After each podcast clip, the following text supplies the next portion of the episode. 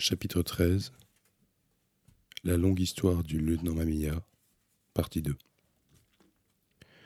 Le bruit métallique d'un fusil qu'on arme me réveilla. Aucun soldat au front, même s'il dort le plus profondément du monde, ne peut manquer de se réveiller à ce son particulier, lourd et glacé comme la mort. Je tendis machinalement la main vers le Browning posé à mon chevet, mais je reçus aussitôt un coup de botte sur la tempe. Le choc m'aveugla un instant. J'entr'ouvris les yeux tout en essayant de reprendre ma respiration et vis un homme, apparemment l'auteur du coup de pied, se pencher pour ramasser mon arme.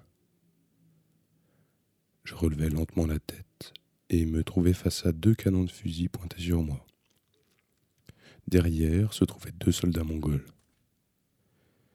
Je me rappelais m'être endormi à l'intérieur de la tente, pourtant Maintenant, elle avait disparu, et au-dessus de ma tête scintillait un ciel plein d'étoiles.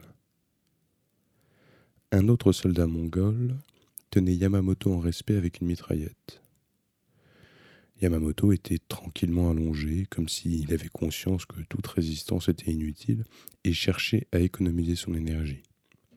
Tous les Mongols, vêtus de longues capotes militaires, portaient des casques de combat. Deux d'entre eux braquaient de grosses lampes de poche sur Yamamoto et moi. Sur le moment, je fus incapable de me rendre compte de ce qui se passait, sans doute parce que je sortais d'un sommeil extrêmement profond et que j'avais reçu un choc violent. Mais à la vue des soldats et de Yamamoto, la lumière se fit soudain dans mon esprit. Les Mongols avaient repéré nos tentes avant que nous traversions le fleuve. La seconde pensée qui me vint fut pour Honda et Amano. Je tournai lentement la tête pour essayer d'observer les environs, mais ne les vis ni l'un ni l'autre. Avait-il été tué? Était-il parvenu à s'enfuir? Je n'en avais pas la moindre idée. Ces soldats mongols devaient faire partie de la patrouille que nous avions aperçue un peu plus tôt. Ils étaient peu nombreux et légèrement armés, avec seulement un fusil chacun. Celui qui paraissait donner les ordres était un grand sous-officier, le seul à porter des bottes, c'était lui qui m'avait décoché un coup de pied dans le crâne un peu plus tôt. Je le vis se pencher vers Yamamoto, prendre sa sacoche de cuir, l'ouvrir pour regarder à l'intérieur, puis la retourner. À ma grande surprise, il en tomba seulement un paquet de cigarettes. J'avais pourtant vu de mes yeux Yamamoto ranger le document dans cette sacoche. Il l'avait sorti de la gypsière suspendue à sa selle pour le mettre dans ce porte-document de cuir qu'il avait pris comme oreiller. Yamamoto semblait lui aussi s'efforcer de rester impassible, mais l'expression décomposée qui traversa fugitivement ses traits ne m'avait pas échappé. Apparemment, il ignorait quand et comment le document avait disparu. Quoi qu'il en soit, c'était plutôt une bonne chose pour lui, puisqu'il fallait à tout prix éviter que ce document ne tombe aux mains de l'ennemi. Les Mongols mirent nos bagages sans dessus-dessous, passèrent tout au peigne fin, sans rien découvrir d'important. Ils nous firent ensuite déshabiller entièrement, fouillèrent nos poches une par une, piquèrent de la pointe de leurs baïonnettes nos vêtements et nos pactages sans davantage de succès. Ils transférèrent nos cigarettes, nos stylos, nos portefeuilles, nos carnets de notes et nos montres dans leurs propres poches. Chacun leur tour, ils essayèrent nos bottes, s'emparant de celles qui leur allaient. Ce partage de butin donna lieu à de violentes discussions entre eux, mais le sous-officier n'intervint pas. Peut-être était-ce la coutume chez les Mongols que de récupérer les biens des prisonniers de guerre, des ennemis ou des morts.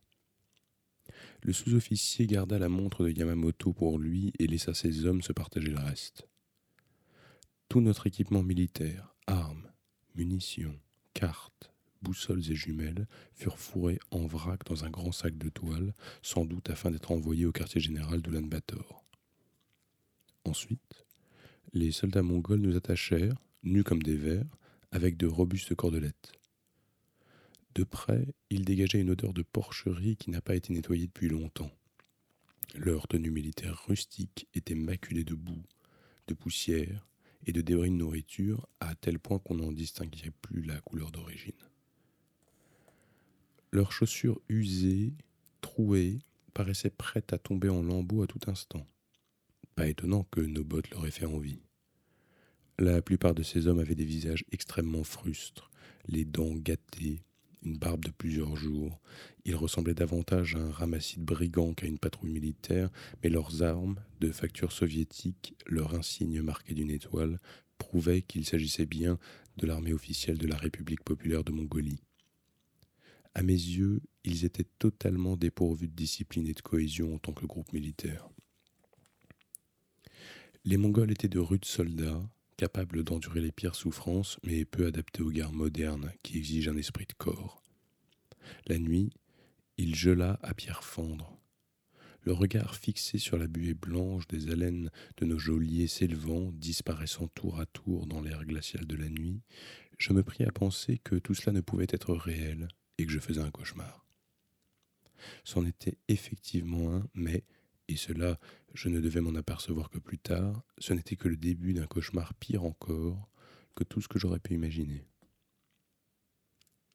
L'un des soldats se dirigea vers nous dans le noir, traînant derrière lui une sorte de lourd paquet qu'il laissa tomber à côté de nous avec un ricanement. C'était le cadavre de Hamano. On lui avait déjà pris ses bottes, et il était pieds nus. Les soldats vinrent le déshabiller, fouiller ses poches, prendre ses cigarettes, son portefeuille, sa montre. Ils se partagèrent les cigarettes et, tout en fumant, inspectèrent le contenu du portefeuille. Il renfermait plusieurs billets de banque du Manchukuo, ainsi qu'une photo, probablement celle de sa mère. Le sous-officier qui commandait la troupe prononça quelques mots, s'empara de l'argent, jeta la photo par terre. Apparemment, un soldat mongol avait dû s'approcher de Hamano pendant qu'il montait la garde et l'avait égorgé. C'était exactement ce que nous avions l'intention de faire à leur sentinelle, mais il nous avait gagné de vitesse. Un sang rouge coulait de la plaie béante. La quantité de sang paraissait minime par rapport à la taille de la plaie.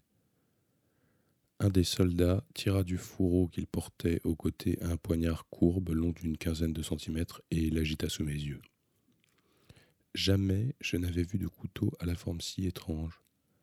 Il semblait destiné à un usage bien particulier. Le mongol fit le geste de trancher une gorge en émettant une sorte de quick, et ses compagnons éclatèrent de rire. Cette arme ne semblait pas faire partie de l'équipement de l'armée, c'était sans doute un objet personnel, car tous les autres portaient un long sabre au côté. Ce soldat était le seul à posséder un couteau recourbé comme celui-là. Après l'avoir fait tournoyer adroitement plusieurs fois entre ses doigts, il le remit dans son fourreau.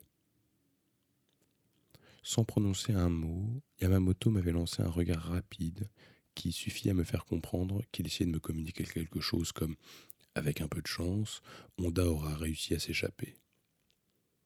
Du fond de ma peur et de ma confusion, je me raccrochais à la même idée. Où le caporal Honda pouvait bien être passé. S'il avait réussi à échapper à cette embuscade, il nous restait peut-être une chance de nous en tirer. Une chance bien mince, et à la pensée qu'il ne pourrait pas nous secourir tout seul, le découragement reprenait le dessus. Mais une chance reste une chance, cela valait mieux que rien. Nous restâmes ligotés nus, allongés sur le sable jusqu'à l'aube. Deux soldats, l'un armé d'une mitraillette, l'autre d'un pistolet, restèrent à nous surveiller, mais les autres, sans doute rassurés de nous avoir attachés, s'installèrent un peu à l'écart et passèrent leur temps à fumer, discuter et rire. Ni Yamamoto ni moi n'avions prononcé une parole. On avait beau être au mois de mai, la température descendait bien en dessous de zéro la nuit, et je craignais de mourir gelé.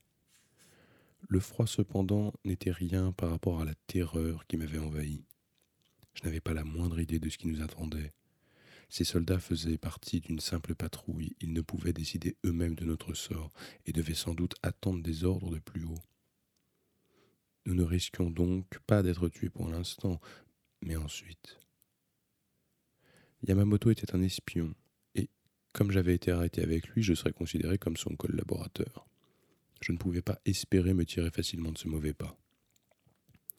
Peu après l'aube, le vrombissement d'un avion retentit au-dessus de nos têtes, et une carlingue argentée, marquée d'une étoile, apparut bientôt dans notre champ de vision.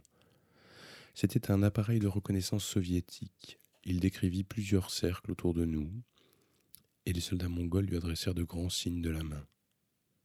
l'avion déploya et referma ses ailes plusieurs fois comme en réponse. Puis, il atterrit non loin de là, soulevant un nuage de sable blanc. L'atterrissage était relativement facile, même sans piste, car le terrain était assez dur et dénué d'obstacles. Ou alors le pilote avait l'habitude d'utiliser cet endroit. Un des Mongols sauta sur un cheval et en conduisit deux autres, déjà scellés, jusqu'à l'avion. Le soldat revint bientôt en compagnie de deux cavaliers qui semblaient être des officiers supérieurs russes et mongols. Je supposais que le commandant de la patrouille avait prévenu par radio le quartier général de notre capture et que ces deux gradés étaient envoyés spécialement d'Oulan-Bator pour nous interroger. C'étaient sans doute des officiers de renseignement du GPU, la fameuse police secrète qui, disait-on, avait joué dans l'ombre un rôle important dans les arrestations de masse et la répression de la rébellion anti-soviétique un an auparavant. Les deux militaires, soigneusement rasés, portaient des uniformes impeccables. Le russe était vêtu d'une sorte de trench coat ceinturé à la taille, d'où dépassaient des bottes rutilantes, sans le moindre grain de poussière. Cet homme, maigre, pas très grand pour un russe, devait avoir dans les trente-cinq ans.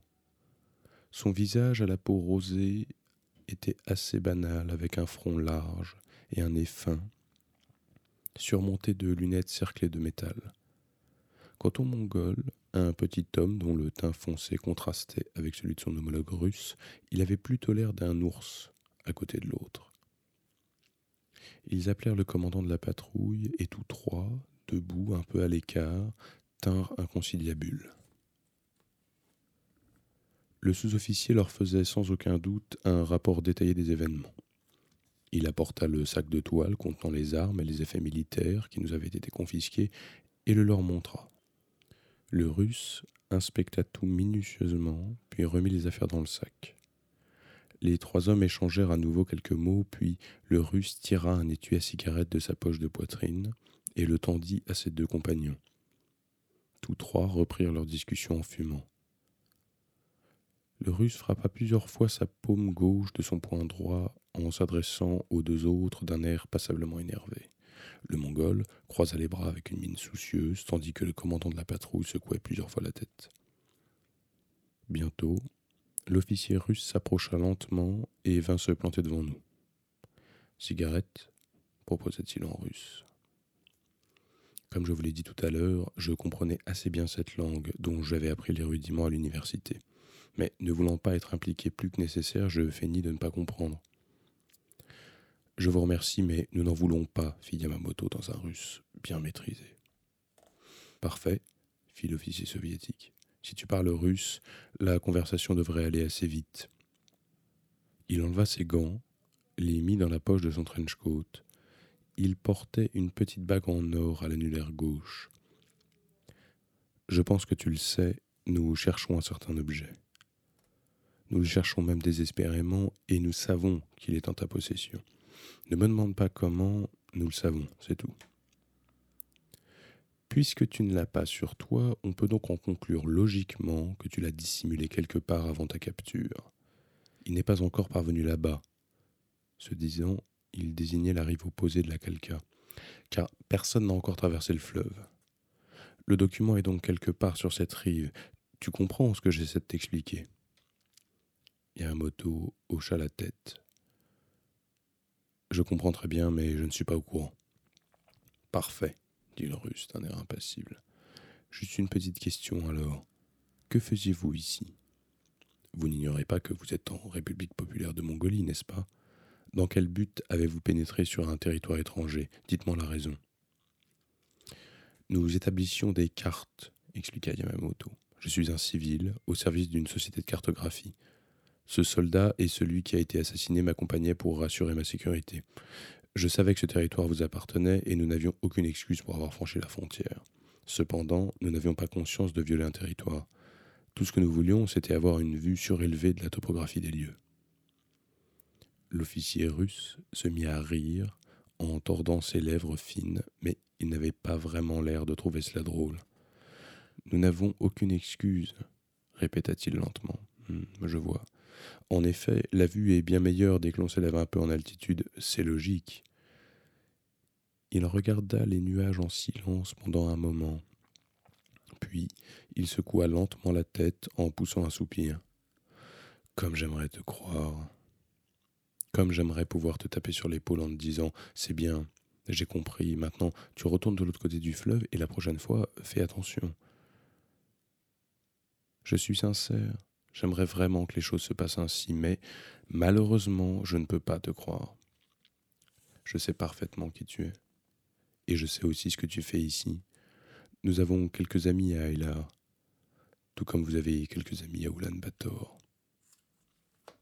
Il sortit ses gants de sa poche, les lissa de la main, les remit dans sa poche. Pour être franc, je n'ai aucune espèce d'intérêt personnel à vous faire souffrir ou à vous tuer. Si vous nous dites où est ce document, je n'aurai plus besoin de vous et vous relâcherai immédiatement. Vous pourrez traverser le fleuve et retourner chez vous de l'autre côté. Je vous le garantis sur l'honneur. Le reste est un problème qui ne concerne que nous. Les rayons du soleil commençaient à réchauffer ma peau et il n'y avait pas un souffle de vent, seuls quelques nuages blancs flottaient dans le ciel.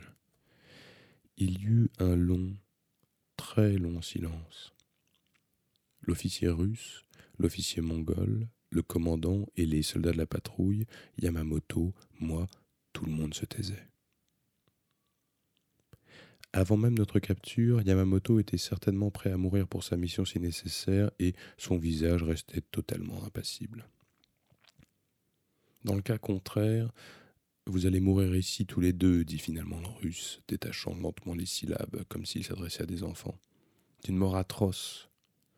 Ils adorent tuer les gens à petit feu, ajouta-t-il en regardant les soldats mongols. Celui qui tenait la mitraillette me regarda et découvrit ses dents sales dans un rictus.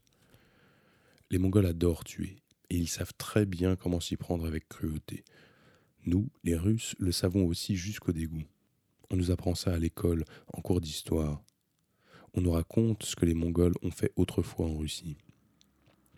Quand ils ont envahi la Russie, ils ont massacré des millions de gens, presque sans raison. Par exemple, à Kiev, ils ont tué des centaines d'aristocrates russes qu'ils avaient arrêtés. As-tu entendu parler de cette histoire? Ils fabriquaient de grandes planches épaisses, faisait étendre tous les nobles dessous côte à côte et s'installait sur ces tréteaux pour festoyer jusqu'à ce que les captifs meurent, écrasés sous leur poids. Seuls des gens dotés d'un sens particulier de la cruauté peuvent inventer une méthode d'exécution pareille, tu ne crois pas? Cela prend du temps, cela nécessite des préparatifs, c'est un peu compliqué, non? Pourtant, les Mongols osent le faire, tout simplement parce que ça les amuse. Même maintenant, il continue à se livrer à ce genre de distraction. Je les ai vus faire de mes yeux une fois. J'ai déjà assisté à des scènes assez violentes au cours de ma vie, mais je me souviens que ce soir-là, je n'ai pas pu manger. Ce que j'avais vu m'avait coupé l'appétit. Tu comprends ce que je te dis ou est-ce que je parle trop vite? Yamamoto secoua la tête. Parfait, fit l'officier russe. Il tout sauta et fit une pause avant de reprendre. Cette fois, ce serait la deuxième fois. Je pense donc que je ne devrais pas en perdre l'appétit, mais enfin, je préférerais, si possible, éviter toute cruauté inutile. Il croisa les mains derrière le dos, leva la tête vers le ciel, puis il enleva ses gants, jeta un coup d'œil du côté de l'avion. Quel beau temps, dit-il. C'est le printemps, il fait encore un peu froid, juste ce qu'il faut. Ensuite les chaleurs arrivent et les moustiques avec. Et ça, c'est terrible. Moi, je préfère le printemps à l'été. Il sortit son étui à cigarette, en prit une, l'alluma, aspira lentement la fumée, la recracha tout aussi lentement. Je te pose la question une dernière fois. Tu prétends toujours ne rien savoir de ce document? Niet, répondit simplement Yamamoto. Parfait, dit Loïs. Parfait. Puis il se tourna vers l'officier mongol, s'adressa à lui dans sa langue. Ce dernier hocha la tête, lança des ordres aux soldats qui apportèrent aussitôt des bûches de je ne sais où et se mirent à tailler le bout en pointe. Ils fabriquèrent ainsi quatre pieux en un rien de temps, puis, mesurant en pas la distance nécessaire, ils délimitèrent avec les quatre pieux un espace carré qu'ils couvrirent de pierre. Ces préparatifs prirent une vingtaine de minutes. Je n'avais pas la moindre idée de ce à quoi ils étaient destinés. Pour les Mongols, un massacre raffiné, c'est comme de la cuisine raffinée, dit le russe. Plus le temps de préparation est long, plus le plaisir est intense. S'il ne s'agit que de tuer, une balle suffit, tout est fini instantanément, mais ce n'est pas intéressant. Il se caressa lentement le menton du bout des doigts. Les soldats dénouèrent les liens d'Yamamoto, l'amenèrent jusqu'au carré, lui attachèrent les mains et les pieds au poteau. Son corps nu, ainsi exposé en croix, portait de nombreuses cicatrices encore fraîches. Comme vous le savez, dit l'officier russe, les Mongols sont des nomades. Ils élèvent des moutons dont ils mangent la viande, prélèvent la laine et le cuir. Le mouton est un animal parfait pour eux, ils passent leur vie avec et connaissent des techniques très adroites pour le dépecer. La peau sert à fabriquer des tentes et des vêtements. As-tu déjà vu des nomades écorcher un mouton?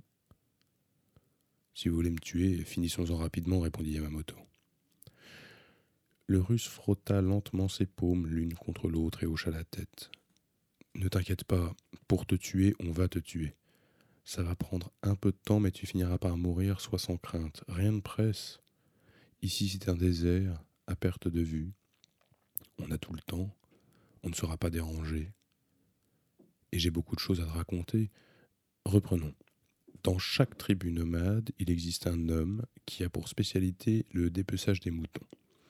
Ce sont de véritables professionnels, d'une habileté quasi miraculeuse, des artistes. Ils font ça si vite que le mouton, même si on l'écorche vif, ne doit même pas avoir le temps de se rendre compte de ce qui lui arrive. Pourtant, il sortit son étui à cigarette de sa poche, le prit dans une main, tapota dessus du bout des doigts.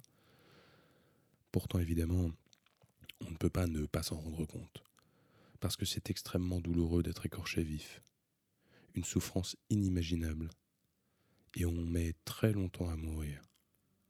On meurt d'hémorragie, mais ça prend du temps. Il claqua les doigts et l'officier mongol qui était arrivé avec lui en avion s'avança aussitôt. Il tira de sa poche un couteau rangé dans un fourreau de la même forme que celui avec lequel Amano avait été égorgé. Il sortit le couteau du fourreau et le brandit devant lui en l'air. Le métal froid de la lame étincela dans le soleil du matin. Cet homme est un de ces spécialistes que je viens d'évoquer, dit l'officier russe. Regarde bien ce couteau. Il est très bien conçu pour écorcher, la lame est fine et tranchante comme un rasoir, et ceux qui s'en servent ont un niveau de technique très élevé. Il faut dire que cela fait des milliers d'années qu'ils écorchent les animaux ainsi. Ils peuvent écorcher un homme comme ils éplucheraient une pêche, à la perfection, en un seul morceau. Ça va ou, je parle trop vite? Yamamoto ne répondit rien. Le plus important pour bien écorcher quelqu'un sans abîmer la peau, c'est la lenteur. Si ta langue se délie pendant qu'il est à l'œuvre, il s'arrêtera immédiatement, ça t'évitera de mourir. Cet homme a déjà fait ça un certain nombre de fois, et je peux te garantir que tout le monde finit par parler. Souviens-toi bien de ça. Dès que tu parles, il s'arrête. Alors, plus tôt tu parleras, mieux ça vaudra pour tout le monde. L'officier mongol, aux allures d'ours, regarda Yamamoto avec un large sourire, le couteau à la main. Je n'ai jamais pu oublier ce sourire, il m'arrive encore de le voir en rêve. Ensuite, il se mit au travail.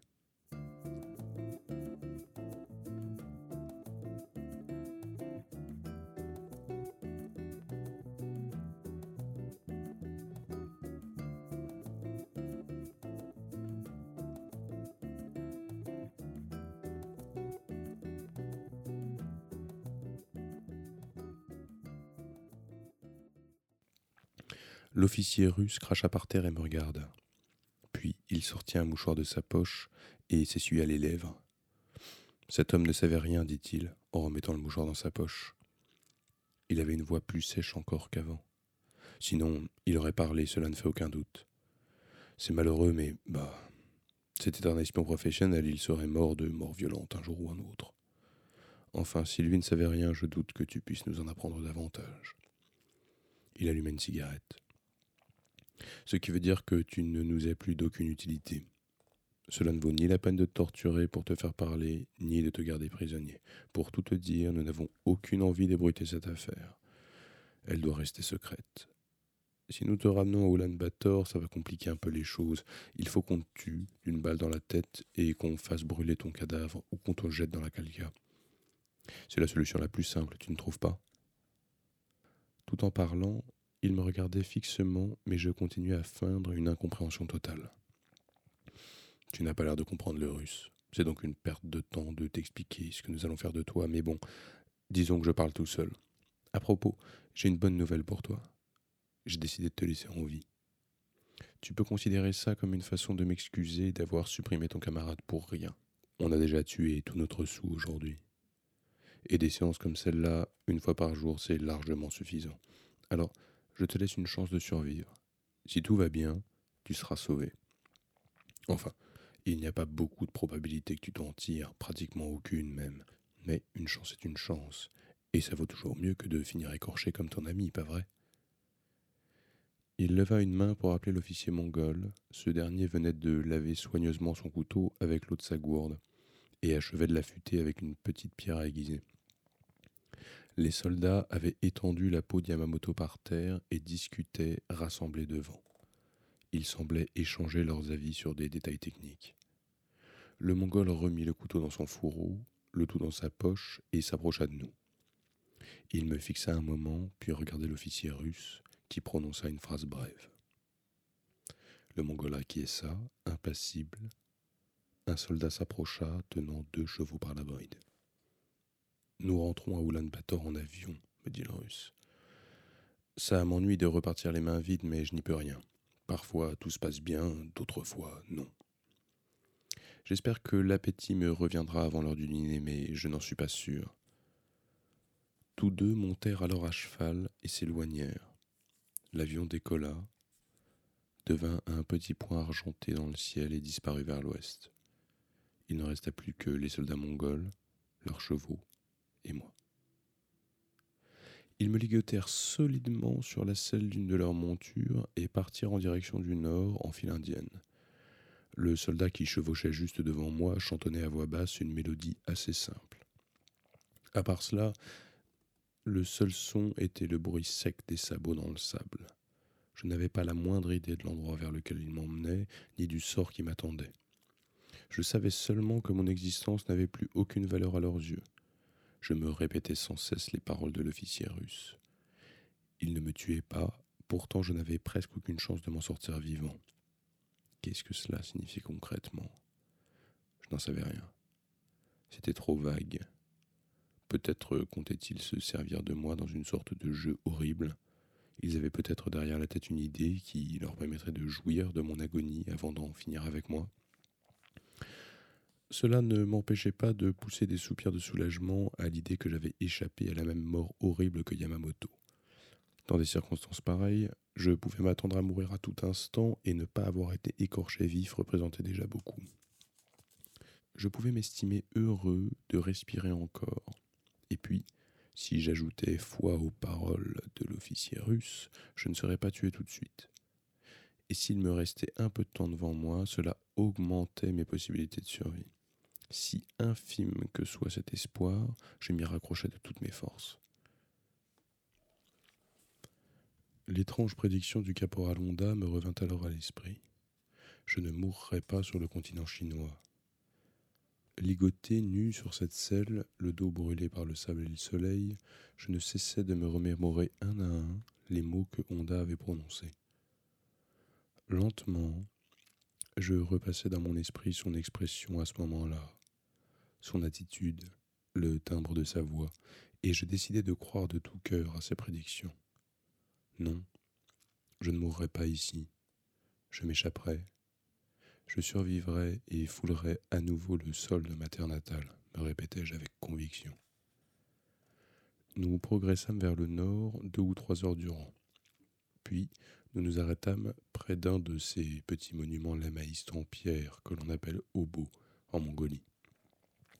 Ce sont des reliquaires qui jouent aussi un précieux rôle de point de repère dans ces vastes étendues désertiques. Les soldats mongols descendirent de cheval devant cet obo et dénouèrent mes liens. Puis deux d'entre eux me traînèrent jusqu'à un lieu un peu à l'écart.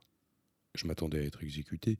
Ils m'avaient amené jusqu'à un puits, entouré d'un mur de pierre d'environ un mètre de haut. Ils me firent agenouiller au bord, me maintinrent la nuque pour me forcer à regarder à l'intérieur. Le puits était si profond que je ne distinguais rien d'autre que les ténèbres. Le commandant de la patrouille apporta une grosse pierre, comme le poing, et l'acheta au fond du trou. Un petit moment après, un bruit sec retentit. Le puits devait être à sec. Sans doute ce point d'eau jouait-il un rôle important autrefois, mais il avait dû s'assécher à cause des transformations dans les nappes d'eau souterraines. D'après le temps qu'avait mis la pierre à atteindre le fond, le puits devait être très profond. Le sous-officier me regardait en ricanant. Puis il tira une grosse mitraillette de son havre-sac. Il enleva le cran de sûreté, remplit le chargeur, dirigea le canon vers ma tempe. Cependant, il ne tira pas. Il abaissa lentement son arme, puis leva la main gauche et désigna le puits derrière moi. Tout en léchant mes lèvres sèches, je regardais son arme. C'était donc ça. Il voulait que je choisisse moi-même mon sort. Soit il me tirait dessus et je mourrais tout de suite à coup sûr, soit je sautais dans le puits. Comme il était très profond, je pouvais me blesser dans ma chute et mourir, ou succomber plus ou moins vite de faim et de soif une fois au fond. Je comprenais enfin ce qu'avait voulu dire le russe. C'était là la chance de survie dont il parlait. Le sous-officier désigna la montre de Yamamoto à son poignet, puis leva cinq doigts. J'avais cinq secondes pour réfléchir. Il avait à peine compté jusqu'à trois que je grimpais sur la margelle du puits et me jetais résolument dedans. C'était ma seule chance. Je m'étais dit que je pourrais m'agripper aux parois et me laisser glisser en retenant ainsi ma chute, mais je n'en eus pas le temps. Mes mains ne purent rien saisir, je tombais comme une pierre. Ce puits était vraiment profond et la chute me parut interminable. En réalité, bien sûr, elle ne dura sans doute pas plus de quelques secondes, mais je me rappelle que pendant que je dévalais ainsi les ténèbres, de nombreuses images me traversèrent l'esprit. Ma lointaine province natale, la femme avec laquelle j'avais passé une unique nuit avant de partir pour le front, mes parents, J'en étais reconnaissant au ciel de n'avoir pas de frère, mais seulement une sœur cadette. Mais si je devais mourir ici, elle ne serait pas envoyée à la guerre et pourrait rester auprès de mes vieux parents. Je pensais aussi au gâteau de riz, puis je m'écrasai au fond du puits sur la terre sèche, comme un sac de sable, et perdis un instant connaissance sous le choc. Il me semblait que mon corps avait explosé dans l'air. Je repris conscience au bout, je crois, de quelques secondes, en sentant couler sur moi un étrange liquide, ce que je pris d'abord pour de la pluie. C'était de l'urine. Les soldats mongols étaient en train de m'arroser de là-haut. Je levai la tête et aperçus leur silhouette minuscule en ombre chinoise, se penchant tour à tour par-dessus la margelle ronde pour me pisser dessus. Cette scène me parut aussi irréelle qu'une hallucination due à l'absorption d'une drogue. C'était pourtant la réalité. J'étais au fond de ce puits, et l'urine qui me dégoulinait dessus était bien réelle. Quand ils eurent fini, l'un des Mongols braqua une lampe de poche vers moi. J'entendis des rires, puis leurs silhouettes disparurent. Après leur départ, un profond silence enveloppa les alentours. Je restai un moment allongé sur le ventre, immobile, attendant de voir s'il revenait ou non. Au bout de vingt ou trente minutes, ce ne sont naturellement que des estimations puisque je n'avais plus de montre. Ne les entendant toujours pas revenir, je conclus qu'ils avaient quitté les lieux pour de bon. J'étais seul, au fond de ce puits, au milieu du désert. Je me mis en devoir d'examiner mon corps en détail. C'était assez difficile dans l'obscurité, je ne pouvais pas me voir. Même si je me tâtais, je ne pouvais me fier à ces sensations car, dans les ténèbres aussi profondes, elles étaient peut-être déformées. J'avais l'impression étrange d'être dupe de moi-même. J'entrepris de passer en revue tous les détails de la situation et compris en premier lieu que le fond du puits était tapissé d'un sable relativement mou, ce qui avait été une chance pour moi. Avec une profondeur pareille, je me serais à coup sûr brisé les os si sol avait été plus dur. Je poussais un profond soupir, essayais de remuer les membres, mes doigts d'abord. Leur mouvement était un peu incertain, mais ils bougeaient. Ensuite, j'essayais sans succès de me relever. J'avais l'impression d'être totalement anesthésié. Ma conscience était normale, mais elle n'était pas reliée à mon corps physique. Ma volonté ne déclenchait aucun mouvement. Je renonçais et restais allongé sans bouger dans le noir. Je ne sais pas combien de temps je passais ainsi, mais peu à peu, mes sensations commencèrent à revenir. Avec les sensations, cependant, la douleur se mit naturellement à se manifester aussi. Une douleur assez violente. J'avais dû me briser une chambre dans la chute. Je m'étais sans doute déboîté l'épaule ou même cassé avec un peu de malchance. Toujours immobile, j'endurais toutes ces douleurs. Je sentais les larmes rouler sur mes joues, les larmes de souffrance et de désespoir. Vous ne pouvez comprendre, je pense, à quel point on peut se sentir désespéré et solitaire quand on se retrouve ainsi en proie à d'insupportables souffrances, dans les ténèbres, abandonné au fond d'un puits insondable, au beau milieu d'un désert, au bout du monde. J'en vins même à regretter que le sous-officier ne m'ait pas abattu tout de suite d'une balle dans la tête.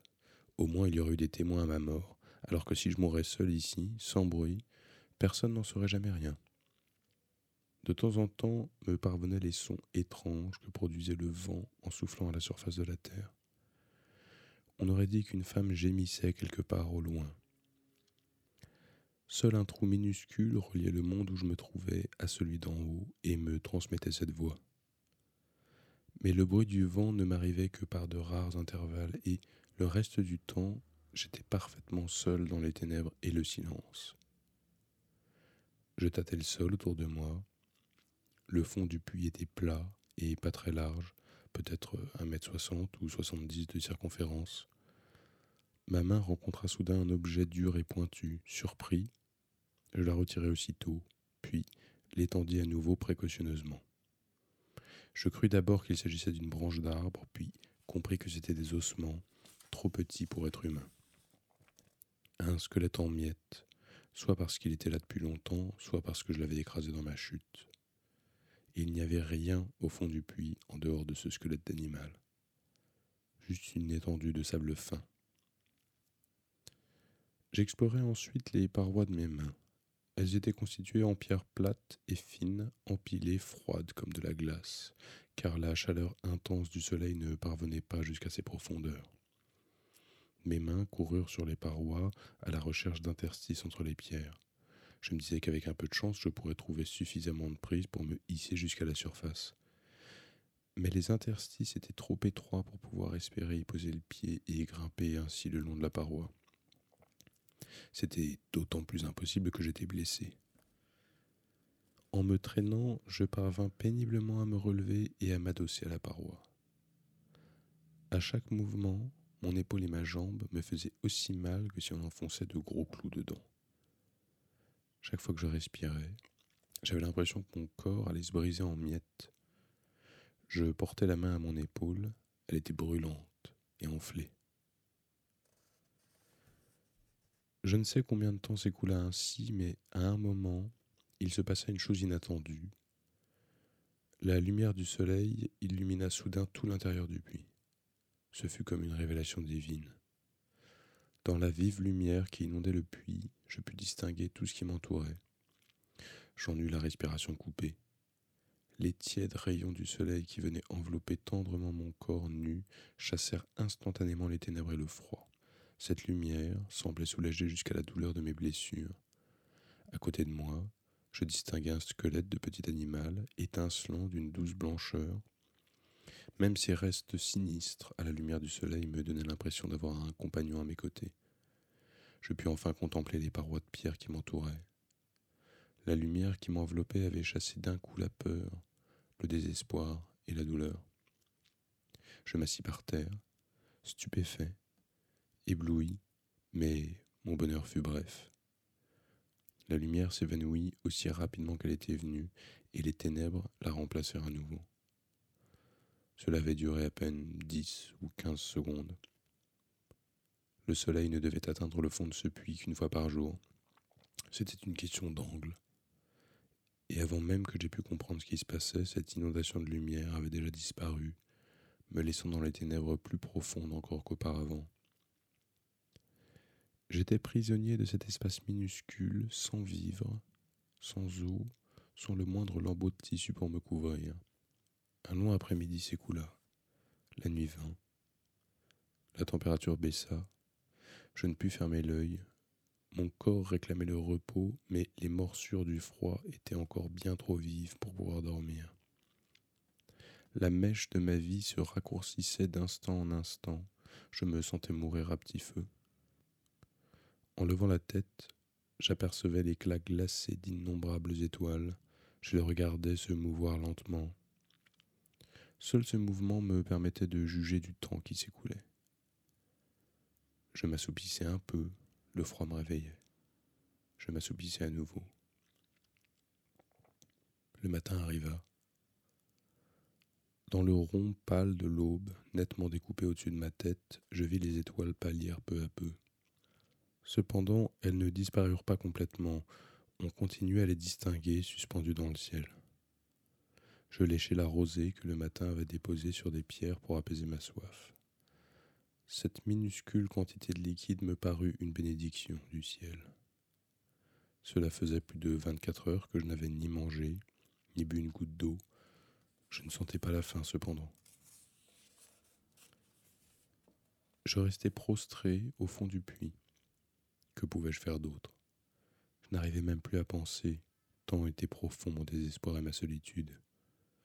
Inconsciemment, j'attendais le retour du rayon de soleil éclatant venu illuminer les ténèbres de la veille. La lumière frappe la terre à angle droit au moment où le soleil est au zénith. Le phénomène devait donc se reproduire aux alentours de midi. Et j'attendais ce moment avec impatience. Qu'attendre d'autre? Un temps assez long s'écoula je somnolais par intermittence quand quelque chose me réveilla soudain. J'ouvris les yeux, la lumière était là. Elle m'enveloppait à nouveau. Presque inconsciemment, je tendis les deux mains, paumes grandes ouvertes, pour recevoir ces rayons. Elle me parut plus forte que la première fois, et elle dura plus longtemps, du moins c'est ce qu'il me sembla. Je me mis à pleurer toutes les larmes de mon corps. Il me semblait que j'allais me liquéfier complètement et disparaître tant je sanglotais. Je voulais mourir dans le bonheur que me procurait cette clarté extraordinaire. Oui, je voulais mourir. Je ressentais une merveilleuse sensation d'unicité. Je ne faisais qu'un avec l'éclat du jour. Et le sens de la vie résidait tout entier dans ces dix secondes lumineuses. J'aurais voulu mourir là-dedans mais la lumière disparut, et je me retrouvai seul, misérable au fond du puits. Les ténèbres et le froid, comme si la lumière n'avait jamais existé, m'enveloppaient de toutes parts de leur serre humide. Une force géante m'écrasait, m'empêchait de penser ou d'agir. Je n'avais même plus conscience de mon corps. Je n'étais plus qu'une carcasse desséchée, une dépouille. C'est alors que, dans la chambre vide de mon esprit, revint en écho la prédiction du caporal Honda. Ma destinée n'était pas de mourir en Chine. Maintenant que j'avais vu cette lumière, je pouvais croire que c'était vrai. Je n'étais pas mort, là où j'aurais dû mourir, et au moment où j'aurais dû mourir. La mort n'avait pas voulu de moi, comprenez-vous? J'avais perdu la grâce de ce moment pour toujours. Parvenu à ce point de son récit, le lieutenant Mamia consulta sa montre. Et, comme vous pouvez le constater, je suis encore en vie aujourd'hui, conclut-il paisiblement. Puis il secoua la tête comme pour chasser le fil invisible de ses souvenirs. Ondasan avait raison. Des quatre compagnons de cette mission, c'est moi qui ai vécu le plus longtemps. J'acquiesçai en silence. Pardonnez-moi d'avoir parlé si longtemps. Mes histoires de vieux gâteux ont dû vous paraître bien ennuyeuses, ajouta le lieutenant Mamilla en se redressant sur le canapé. Si je reste davantage, je vais rater mon train. Attendez un peu, intervins-je. Vous n'allez pas interrompre votre récit au point le plus intéressant. Que vous est-il arrivé ensuite? J'aimerais le savoir. Le lieutenant Mamia me regarda un moment. Je manque vraiment de temps, mais que diriez-vous de m'accompagner jusqu'à l'arrêt de bus? Je pourrais vous raconter brièvement la suite pendant le trajet. Je quittai la maison avec lui et nous nous mîmes à marcher côte à côte. Le matin du troisième jour, j'ai été secouru par le caporal Honda. La nuit de l'embuscade, pressentant l'arrivée des soldats mongols, il avait quitté la tente et s'était caché. Il avait pris soin d'emporter le précieux document que contenait la serviette de Yamamoto, conscient que la priorité était de ne pas le laisser tomber entre les mains des ennemis, quel que soit le prix à payer en vie humaine. Sans doute vous demanderez-vous pourquoi il ne nous a pas réveillés également pour que nous nous enfuyions tous ensemble avant l'arrivée des Mongols, mais s'il avait fait cela, nous n'en serions pas sortis vainqueurs. Les Mongols savaient que nous étions là, ils se trouvaient sur leur propre territoire, ils étaient mieux armés que nous. Ils nous auraient facilement retrouvés et nous auraient tous tués, et se seraient emparés du document. Il fallait que Honda s'enfuit seul, sans nous. De toute évidence, il avait déserté devant l'ennemi, mais dans une mission particulière comme celle-là, le plus important est de savoir s'adapter aux circonstances. De sa cachette, il avait assisté à l'arrivée du Russe et du Mongol en avion, et au supplice de Yamamoto. Ensuite, il avait vu les Mongols m'emmener, mais comme il n'avait plus de cheval, il n'avait pas pu les suivre tout de suite.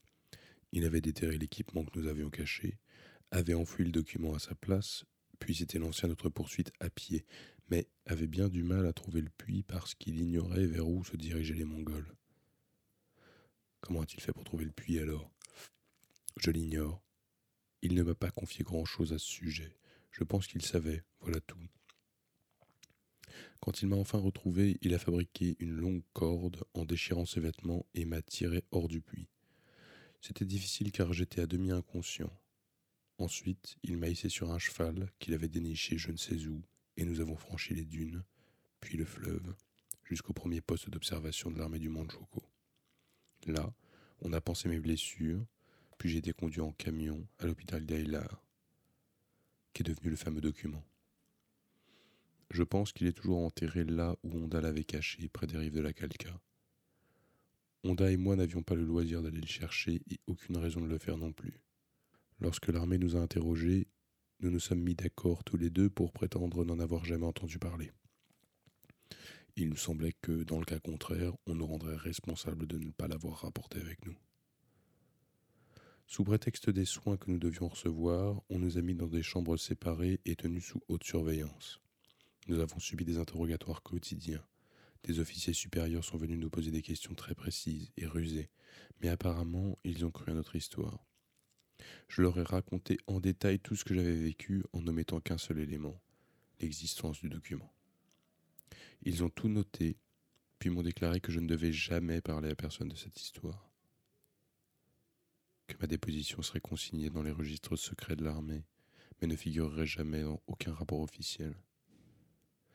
On m'a prévenu que si jamais j'en parlais, je serais sévèrement puni. Deux semaines plus tard, j'ai été renvoyé à mon poste et je pense que Honda a lui aussi réintégré son régiment d'origine.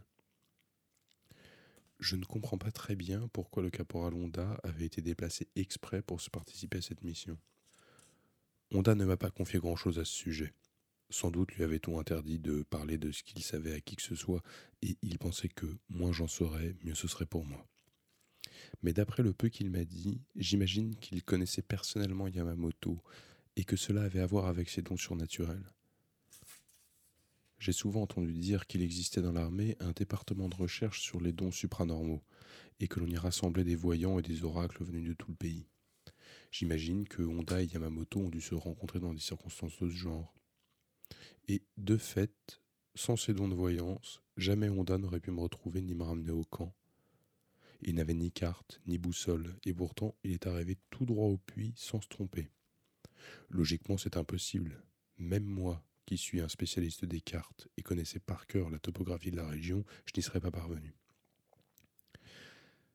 C'est sans doute en comptant sur ses talents particuliers que Yamamoto avait pris Honda dans l'équipe. Nous étions arrivés à l'arrêt de bus. Naturellement, l'énigme reste entière, ajouta le lieutenant Mamia. Beaucoup de choses m'échappent encore aujourd'hui. Qui étaient ces officiers russes, ces mongols, qui arrivèrent en avion? Et si nous avions rapporté le fameux document au quartier général, que nous serait-il arrivé? Pourquoi Yamamoto ne nous a pas laissés sur la rive droite pour traverser seul? Il aurait été plus léger, plus libre de ses mouvements. Peut-être avait-il l'intention de nous laisser arrêter par les Mongols et de s'en tirer seul. Nous devions seulement servir d'appât. C'est tout à fait possible. Il est possible que le caporal Honda ait su tout cela depuis le début, et c'est peut-être pour cela qu'il a laissé mourir Yamamoto sous ses yeux, sans rien tenter pour le sauver. Quoi qu'il en soit, par la suite, Honda et moi nous sommes restés longtemps sans nous voir. Nous avons été séparés dès notre arrivée à Ayla, avec interdiction de nous rencontrer ou de nous parler. Je voulais le remercier de m'avoir sauvé la vie et lui dire adieu, mais même cela fut impossible. Ensuite, il a été blessé au front à Nomohan et rapatrié au Japon, tandis que moi je suis resté en Mandchourie jusqu'à la fin de la guerre, puis envoyé en Sibérie. Ce n'est que plusieurs années après mon retour du camp que j'ai pu retrouver sa trace. Depuis, nous nous sommes revus plusieurs fois, nous avons échangé des lettres, mais Honda avait toujours évité le sujet de l'incident de la Calca, et de mon côté, je n'étais guère tenté d'en parler. C'était un souvenir encore trop douloureux pour lui comme pour moi. Nous partagions cette histoire sans en parler, comprenez-vous? Je crains que mon récit n'ait été bien long, mais ce que je voulais vous dire avant tout, voyez-vous, c'est que ma véritable vie est peut-être restée au fond de ce puits dans le désert de Mongolie extérieure. Il me semble avoir vu briller l'essence même de la vie dans cette violente lumière qui n'éclairait le puits que quinze secondes par jour. Oui, ce phénomène a été pour moi mystique à ce point. Je ne sais comment vous expliquer ça, mais pour être franc, rien de ce que j'ai pu vivre depuis, aucune expérience, aucune vision, n'a plus eu le moindre effet sur moi. Même quand j'ai dû affronter les soviétiques, même quand j'ai perdu ma main gauche, même dans l'enfer des geôles sibériennes, j'ai toujours été comme insensible à tout. C'est curieux, mais tout ce qui pouvait m'arriver m'était indifférent. Quelque chose en moi était déjà mort, peut-être ainsi que je l'avais ressenti à ce moment-là. Peut-être étais-je mort dans cette lumière au fond du puits.